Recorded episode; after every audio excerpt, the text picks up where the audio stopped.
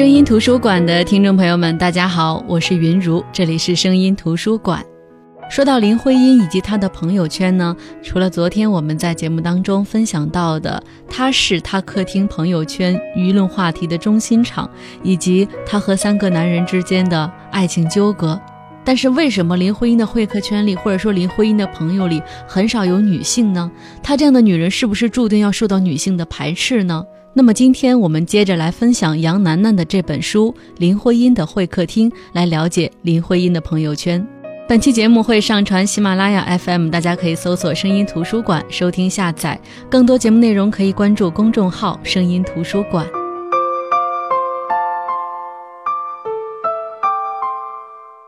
林徽因的会客厅其实是以林徽因会客厅当中出现的各个不同人物为线索而展开对这些人的故事描写。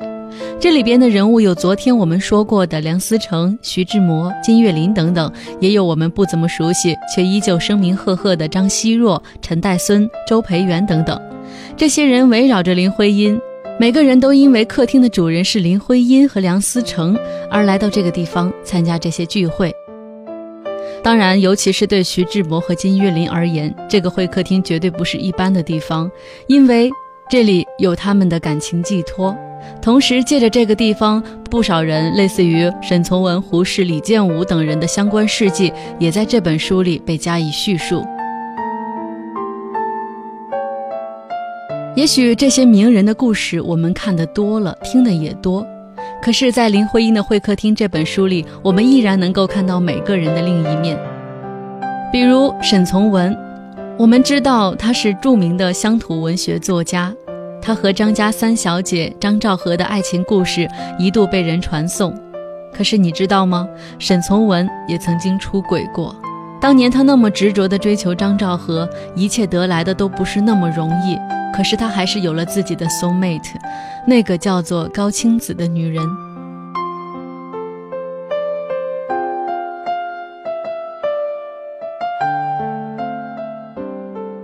文人是有多迂腐啊！沈从文毫不隐瞒地把这一切都告诉张兆和，还希望张兆和能够理解。张兆和一气之下回娘家苏州去了。那在林徽因的会客厅里，沈从文不断的去找他求救。这个乡巴佬会出轨，但是不会善后。林徽因简直替他着急。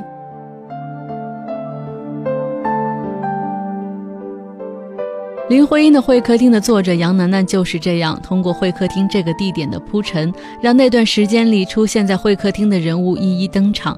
不仅巧妙合理的大胆想象，尝试着还原会客厅里的对话，又大量的引用史实、他人的回忆录来佐证。所以说，我们在这里不仅能够看到像沈从文这样的每一个客人的故事和性格，也因为每一个客人和主人林徽因的交集，而更加立体的认识林徽因。这里面的很多事儿都是非常有意思的，而且对我们来说也是非常新鲜的。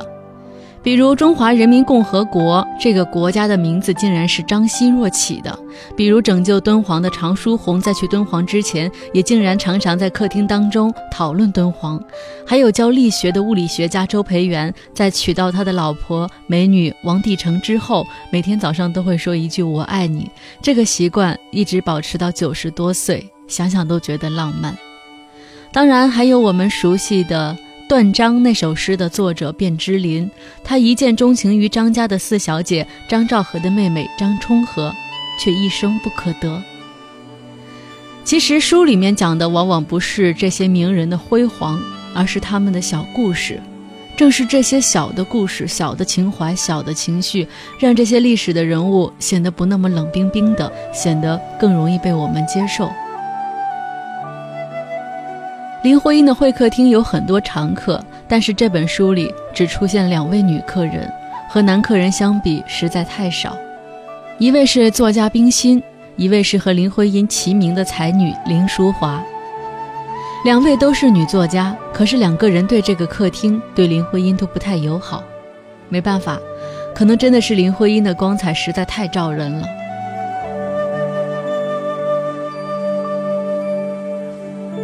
我们说到林徽因的会客厅，通常会叫它“我们太太的客厅”，这个称呼是冰心给的。在明眼人看来，这个称呼显然是不怀好意的。因为他写了一篇文章，叫《我们太太的客厅》。冰心，我们大多数人都比较了解，她的作品更是出现在我们的中小学语文课本里。她是那个时代的才女作家，在大家眼里，冰心明事理，像大姐一样，经常宽慰人。可是，如果说冰心的人生只有一次刻薄，那这个刻薄便是给了林徽因。冰心的这篇文章《我们太太的客厅》是这样描述的：他说，时间是一个最理想的北平的春天下午，温煦而光明；地点是我们太太的客厅。所谓太太的客厅，当然指的是我们先生也有他的客厅，不过客人们少在那里聚会，从略。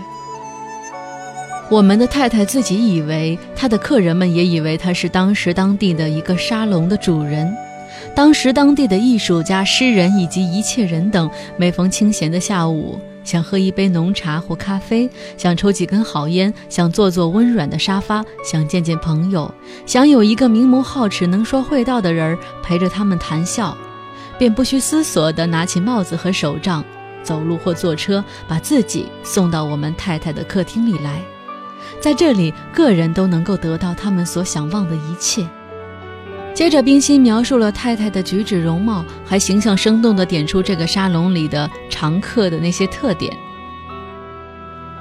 人永远都有对号入座的本能。当时林徽因的会客厅里，那些来往的名人都看到这篇文章，也在心里忙着对号入座，但是他们都不会说出来的。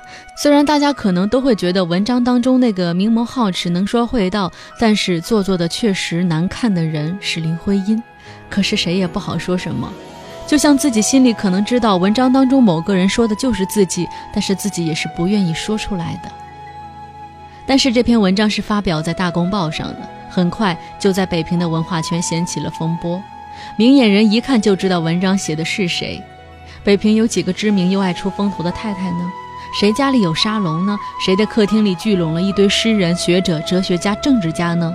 谁漂亮又爱慕者众多呢？就算用排除法，也不难猜出来是谁。因着冰心这篇有名的文章，林徽因的会客厅更广为流传的称呼就是“太太的客厅”。冰心是这个名称最早的定义者，但是一生都没有承认。对男人来说，攻击才是较量；但是对女人来说，一点质疑就算是挑衅。这两个女人都明白这一点，但是她们都选择了沉默。就算外界再吵，冰心只是沉默。到现在，我们都没有办法知道冰心心里到底在想些什么。接下来这件事儿也就成了文坛上的悬案。按理来说，冰心和林徽因是极有可能成为好朋友的，即使不能成为闺蜜，也可以惺惺相惜，点到为止。两个人是老乡，都是福建人，又都是才女，各有风采。林徽因是建筑学家，冰心是作家，在不同领域发展，完全没有竞争。而且两个人的丈夫吴文藻和梁思成不但是清华同学，还住过一个宿舍。那么，作者杨楠楠在这里推测，最有可能的理由就是女人的嫉妒。那冰心嫉妒林徽因什么呢？首先，林徽因是出了名的美人，就连冰心本人也承认这一点。提起林徽因，冰心开口就说她很美丽，很有才气。而冰心呢，说她是才女的人很多，却鲜少有人说她是美女。不要说什么腹有诗书气自华，女人在乎自己的相貌是天性，每一个女人都希望自己能漂亮一点，更漂亮一点，才女也不例外。其次，林徽因有很多的爱慕者，身边永远围了一群人，像是个天生的发光体。而冰心却更多的是一个知性大姐的形象，受尊重多，被爱慕的经验却比较少。女人是一个矛盾的动物，但若按天性来讲，她是喜欢被爱慕多于被尊敬的。换句话说，一个女人备受尊敬，却没几个人爱慕，更真实的原因不是她德高望重，而是由于她缺少女性的魅力。再者，林徽因走到哪里都是中心人物，冰心虽然也红极一时，但却毕竟没有享受过这种明星般的待遇。话说回来，嫉妒其实就是内心深处向往，但是又得不到的这种东西。但是，就像我们刚才所说到的，冰心从来没有承认过《太太的客厅》这篇文章跟林徽因有关联。直到多年以后，这个客厅解散了，林徽因也离开了，她才讪讪地解释道：“她说，我们《太太的客厅》那篇，萧乾认为写的是林徽因，其实是陆小曼。客厅里挂的全是她的照片。当然，这种说法没有得到大多数人的认同。”是或者不是，大概只有冰心自己心里清楚。但是我们有理由相信，冰心和林徽因之间是彼此有偏见的。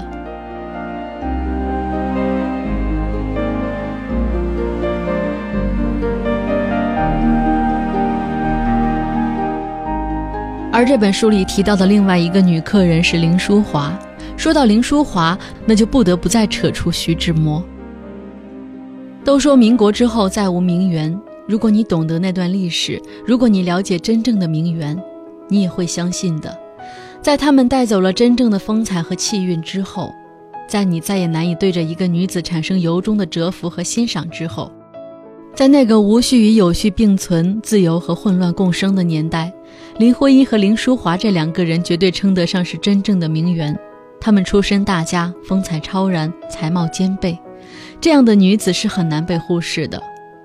但是比起灵动而魅力四射的林徽因，林淑华的美似乎更加的内敛温和，少了那么些光芒。在二十世纪三十年代，这两个才女是各有千秋、各领风骚的，吸引了很多的追随者。但是很明显，在朋友圈子当中，林徽因的人气和人缘要更好一些。林徽因与生俱来的灵气和后天修炼出来的明星气，让她在一定程度上已经有了一种天然的排他性。你要么崇拜她，要么迷恋她，要么就干脆讨厌她。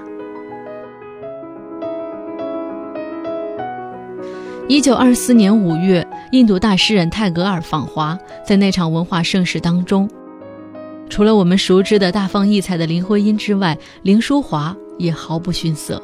就连泰戈尔也对徐志摩说：“林淑华比林徽因有过之而无不及。”对于林徽因的会客厅来说，林淑华是一个背叛者，因为一个人，他被动和愤怒的与林徽因的会客厅决裂，而这个人就是我刚刚提到的徐志摩。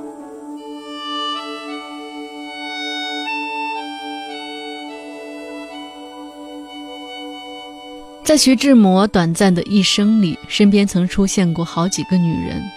昨天我们提到过张幼仪、林徽因、陆小曼。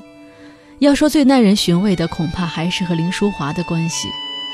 徐志摩从来没说过他是以男女之情爱着林淑华，他只是说，在女友里，淑华是我的一个同志，她了解我的灵魂的向往和真正的志愿。而林淑华也不曾承认自己和徐志摩是有感情的，他说那时候他已经打算和陈希莹结婚，而陆小曼是他的知己。但是在外人看来，都认为他们的关系不一般。比如徐志摩向来都不掩饰他对林淑华的欣赏和喜爱，他称林淑华为中国的曼斯菲尔德。他一生当中唯一一次为别人的作品作序，就是给林淑华的小说《花之寺》作序。他的处女诗集《徐志摩的诗》扉页上的题词“献给爸爸”，则是出自林淑华的手笔。他们相识仅半年，就通信多达七八十封，基本上两天一封。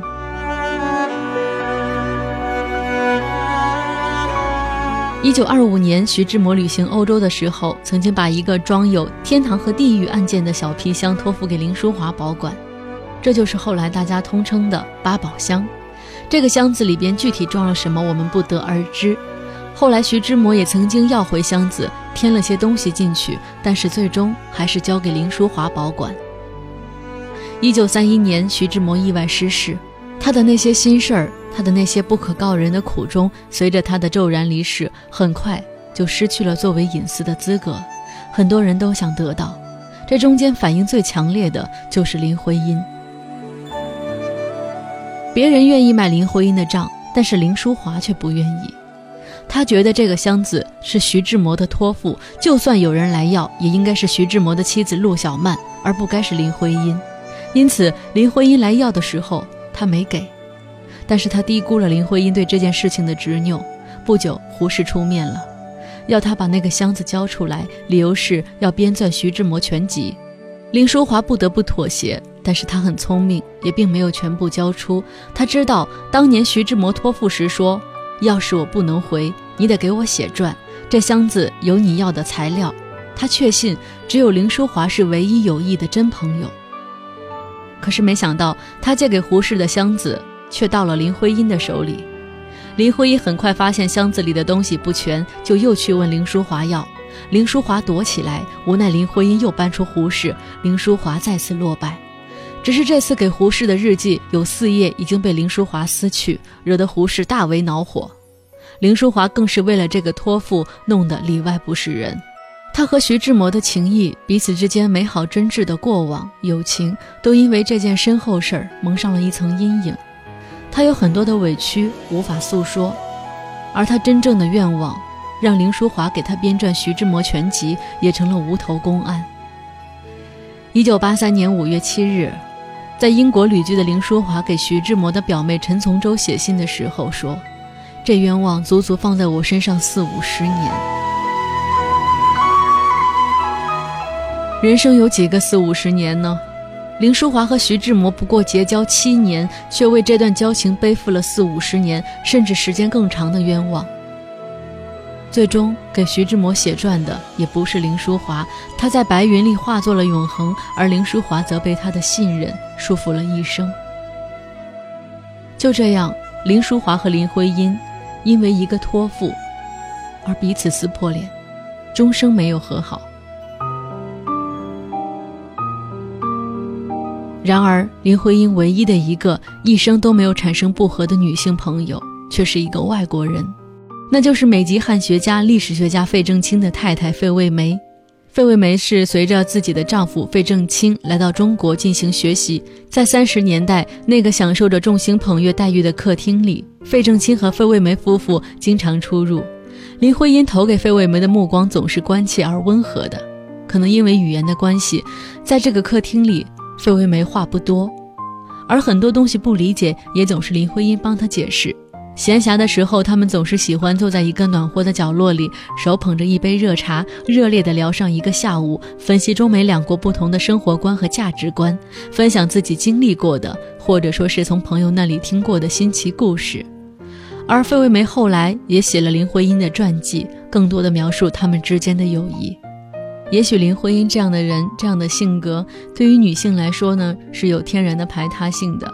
很多时候，男性是比较大度的，他们不愿意计较，他们把林徽因这种可有可无的缺点看作是可爱。但是女性则不能忍。可是那又怎么样呢？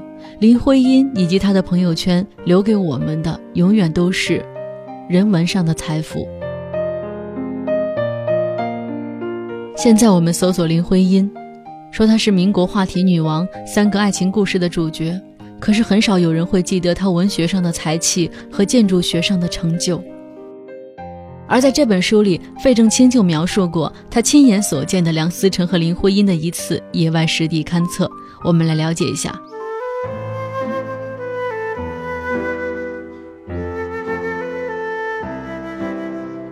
那是费正清第一次近距离地看到梁林夫妇进行建筑考察工作。说实话，他是很震撼的。原来这两个朋友在谈笑风生之外，还有这样严谨细致、不怕吃苦的一面。相比较而言，他的学术研究就显得太轻松写意了。梁思成和林徽因都是南方人，身形较小清瘦，一看就是典型的文弱书生。而且因为出身大家，自小没吃过什么苦，及至年长，更是在父辈的荫庇下，近乎畅行无阻。没想到他们竟然很能吃苦，这一点让费正清既惊讶又佩服。林徽因的身体也绝对谈不上健康，她的肺病让她需要避开许多自然的和非自然的麻烦，以免引发旧病。其中不要劳累奔波，就是一条最应遵守的铁律。可惜林徽因常常忘了这一点，或者说她想要做好她的工作，就只能一次又一次的忽视。这对夫妇闲时清贵，谈风论月，把艺术和人生玩转的有滋有味。可是，在那些挤满灰尘的古建筑上爬上爬下的时候，却完全是一副工人的样子，灰头土脸，全不在乎风度。费正清亲眼看着，觉得自己似乎在见证一个奇迹。这个正在遭逢苦难的国家，还有这样一批人，在物质条件极度匮乏的情况下，忍住寂寞和清苦，甚至克服心理和生理的难题，执迷的心无旁骛的、矢志不渝地完成一件艰苦的工作。他不知道他们是靠一种什么样的力量来支撑的，但他感动于这样的中国，这样的中国人。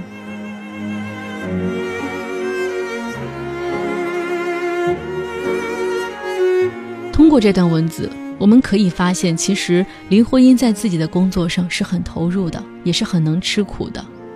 只是有的时候，当一个人过于出色时，他的很多边角料都会成为人们谈论的主题。但是我们也不要忘了，谈起林徽因，除了她的美丽、她的才气，她还是一个优秀的建筑学家。云南大学女生宿舍楼是她设计的，这是她在躲避战乱南迁的时候的杰作。另外，他还参与国徽设计、改造传统的景泰蓝，参加天安门人民英雄纪念碑的设计。建筑作品有《平交建筑杂录》《晋汾古建筑调查纪略》。在他的著作当中，将建筑学的科学精神和作家的文学气质融合为一体。他的学术论文和调查报告不仅有严谨的科学内容，而且用诗一般的语言描绘和赞美祖国古建筑在技术和艺术方面的精湛成就，让他的作品充满诗情画意。当然，我觉得他还是一个合格的知识分子，有知识分子的骨气和担当。二十世纪五十年代，梁思成因为提出新建筑用于大屋顶等传统形式和保护北京古城而多次遭到批判。在明清古城墙拆毁的时候，梁思成和林徽因抚砖痛哭。一九五三年，文化部组织的欧美同学聚餐会上，林徽因冲动地指着时任北京市副市长吴晗说：“你们真把古董给拆了，将来要后悔的。即使再把它恢复起来，充其量也只是假古董。”在这样的一种心境下，林徽因的病情急剧恶化，最后拒绝吃药救治，于一九五五年离世。我想，近代不会再有这样的知识分子了，至少还没有发现。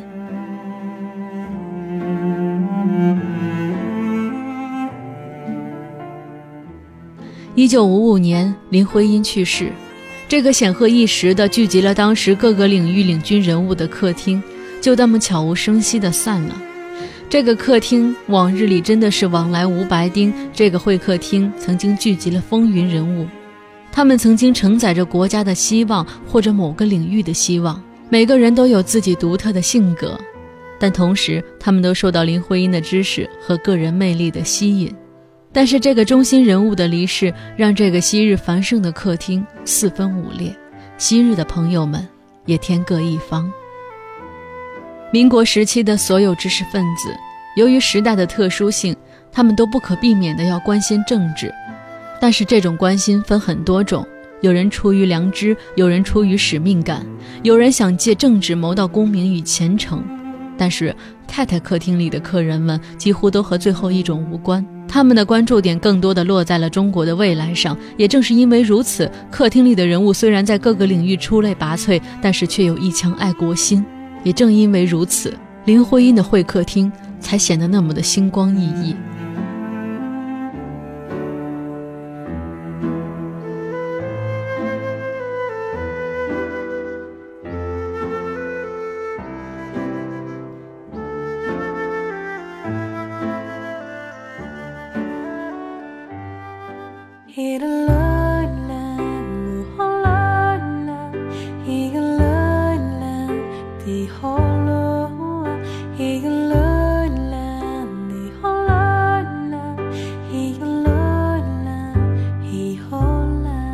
好的，这就是我们今天节目的内容。今天依旧跟大家分享的是林徽因的会客厅。